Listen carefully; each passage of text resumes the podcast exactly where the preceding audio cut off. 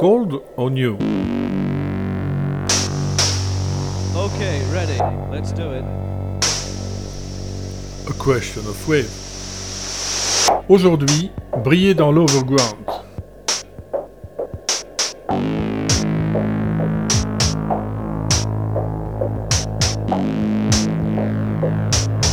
Une capsule musicale proposée par Bernard Winken.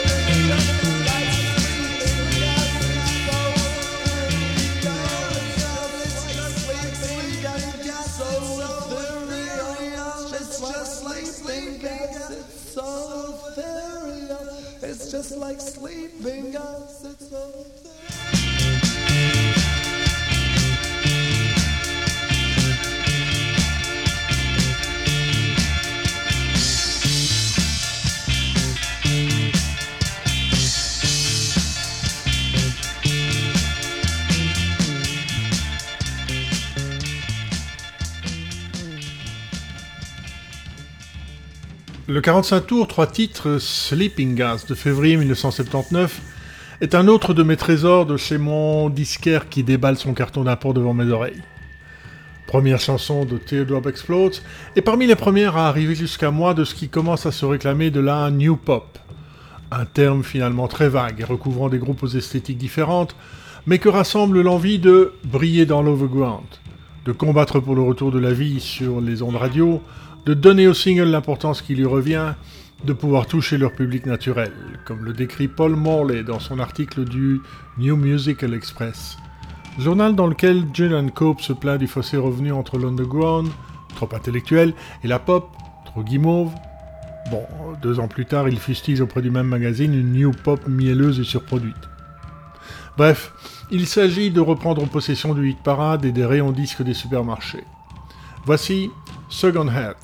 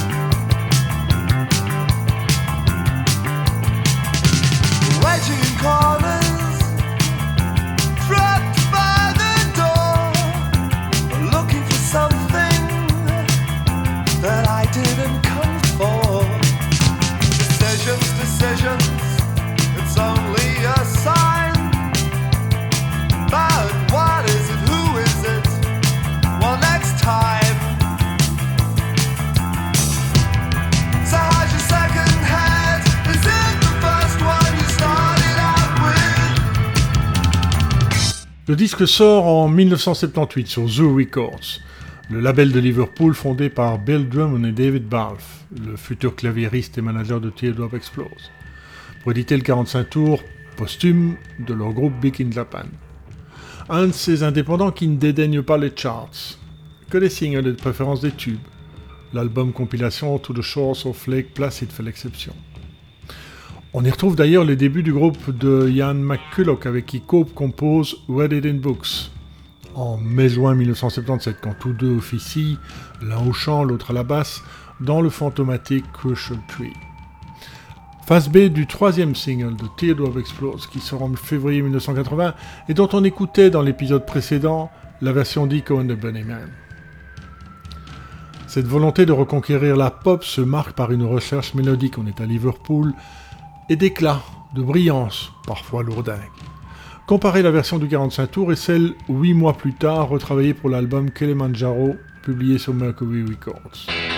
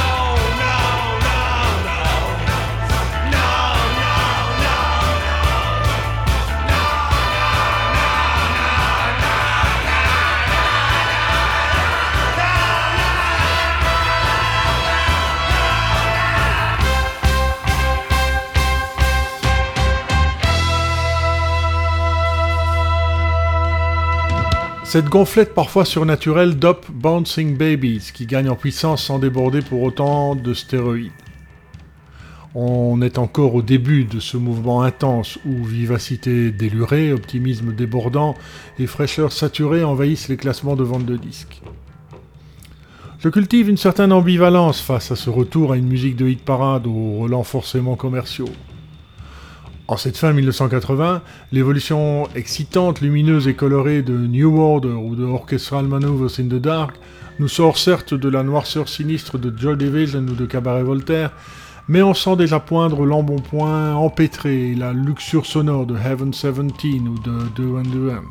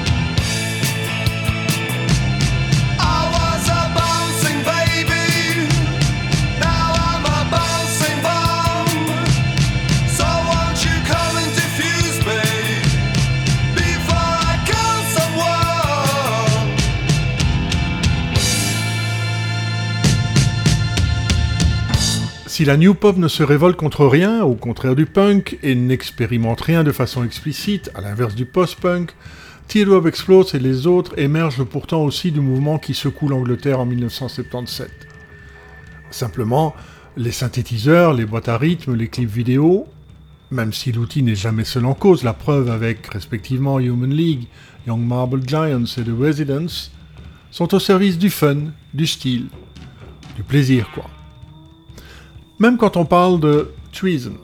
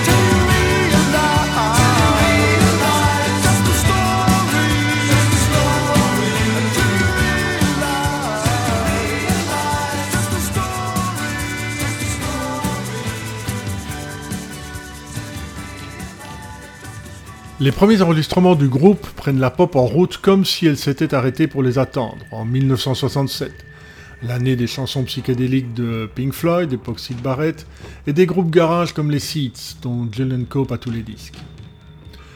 Tout le principe de Teardrops, ce sont de très jolies paroles et de très jolies mélodies qui, même si elles sont chantées avec optimisme, cachent de sombres secrets. Comme un doute persistant, murmuré aux oreilles des gens. Voici un exemple de cette atmosphère intrigante avec l'instrumental Kirkby Workers Dream Fades, phase B du premier single.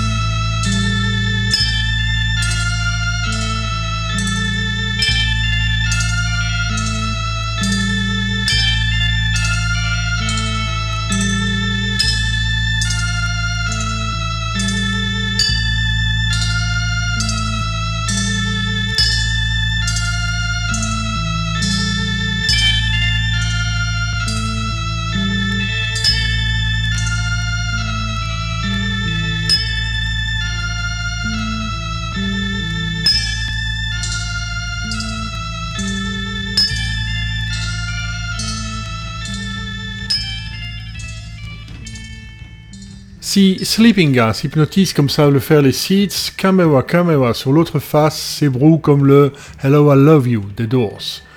Autre source de l'inspiration psychédélique de seconde main de John Cope, qui puise dans la musique de ceux qui ont voyagé au LSD et autres psychotropes capables de fondre le temps, sans lui-même toucher aux substances. Enfin, au début en tout cas. Je suis naturellement psychédélique, affirme-t-il. Car à partir de 1981, Cope, pour qui le premier acide est une révélation, emprunte un chemin qu'il nomme plus tard celui de l'homme blanc qui veut que ça merde. Nous détestions les drogues, un truc du sud, un peu sordide, explique Bill Beaumont.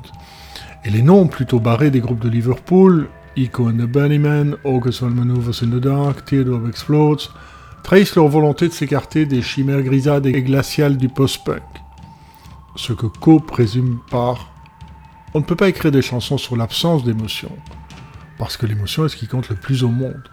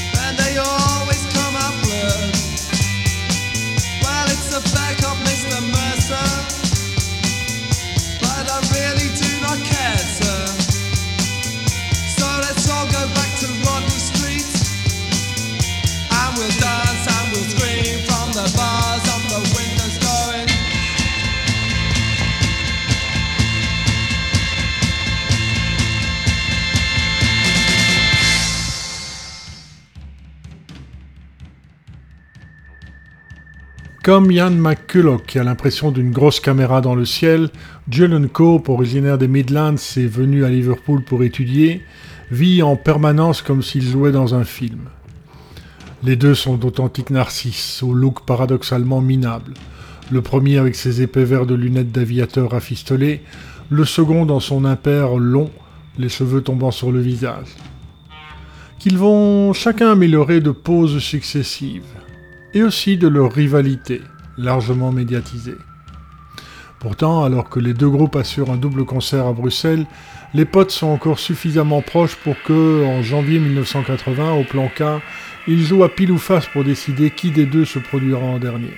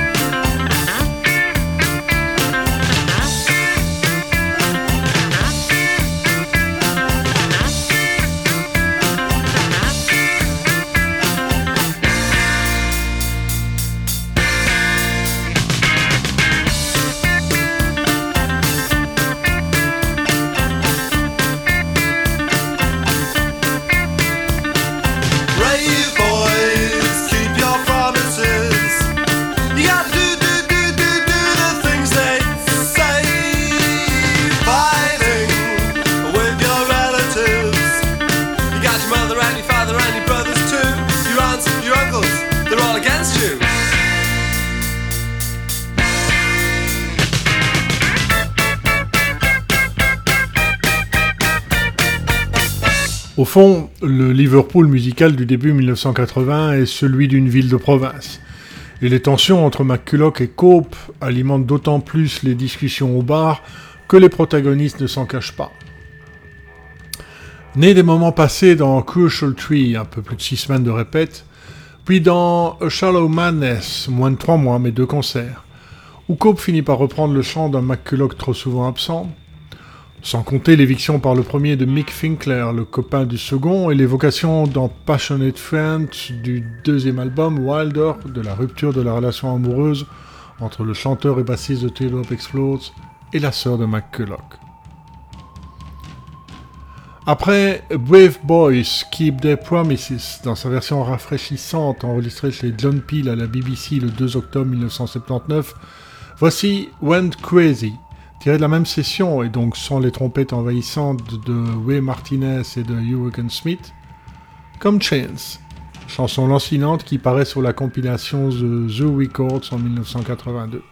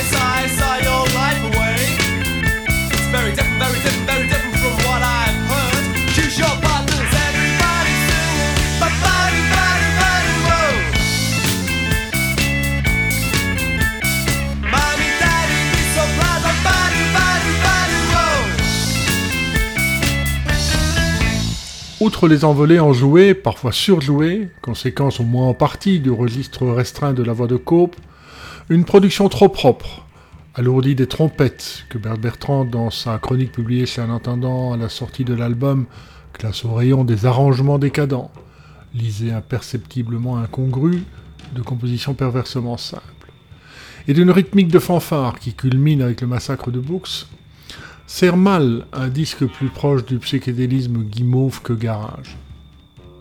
Mais ambivalence à l'appui, j'aime bien quand même cette version allongée et stratosphérique du romantique When I Dream.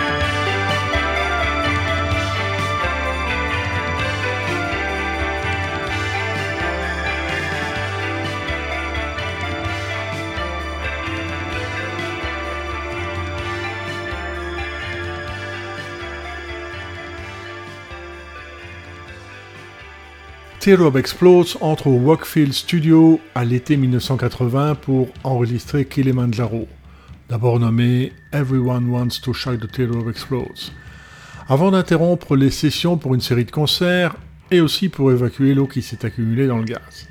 Exit donc Michael Finkler. Il assure quand même les guitares d'une majorité des morceaux. Donc Cope estime l'engagement insuffisant. Ce qui lui vaut l'opprobre de Ian McCulloch, une enviable réputation de tyran, et l'intronisation d'Alan Gill, qui, outre sa six cordes, amène les drogues dans le groupe. Un gourou, d'après Gary Dwyer, le batteur. C'est Alan qui officie sur Poppies in the Fields.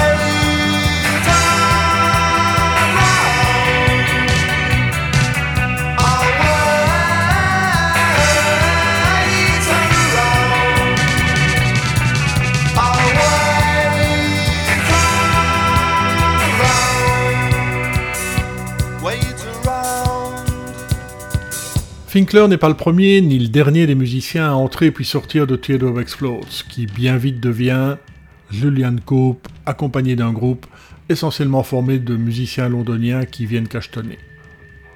D'ailleurs, quand le succès s'annonce, le split est presque consommé. On se traitait de branleurs sur scène, raconte Cope. On écoute Thief of Baghdad.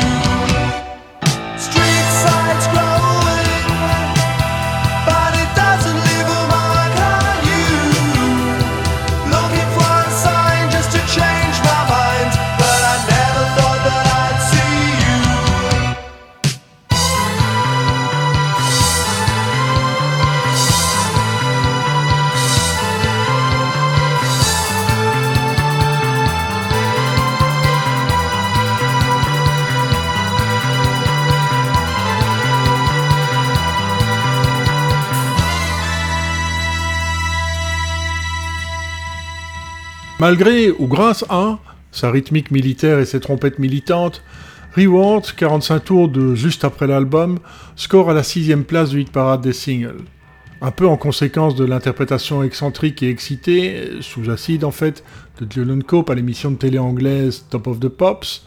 David Balfe y prend la trompette, c'est du playback, et dans un mouvement excessif se blesse la lèvre, un peu par son obstination à ne pas se satisfaire du mixage original. J'ai exhorté le producteur à le rendre mouvementé, frénétique, comme si nous jouions sur une patinoire. Mais le premier mix n'était tout simplement pas assez fou. Donc moi et Bill Drummond, notre co-manager, nous avons réservé un autre studio avec un autre producteur. Et j'ai pris de l'acide. Je me souviens de Bill disant Julian, tu danses et la musique ne joue même pas. Je l'ai rendu tellement fou qu'il a pris une bouteille de whisky et a tout bu.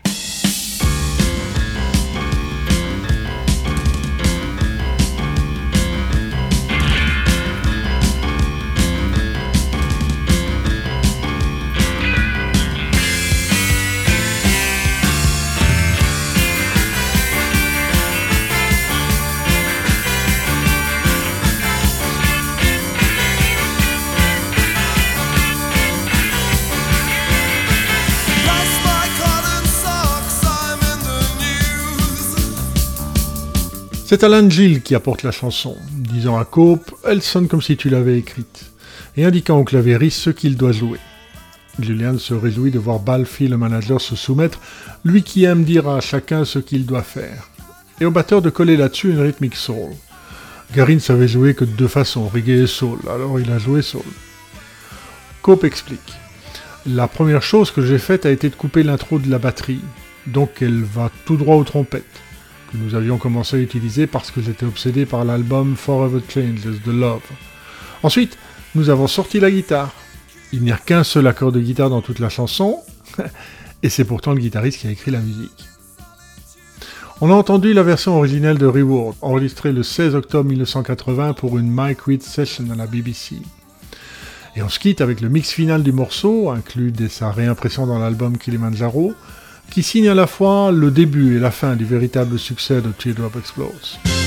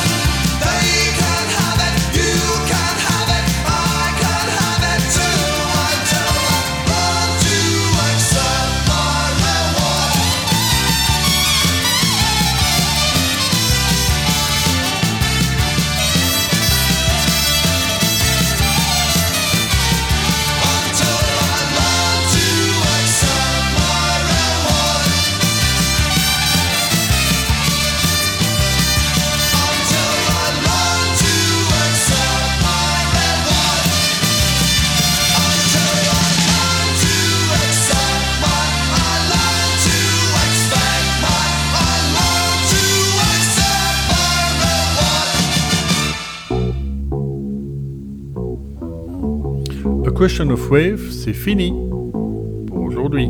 Dans un mois, Orchestral Maneuvers in the Dark de Orchestral Maneuvers in the Dark.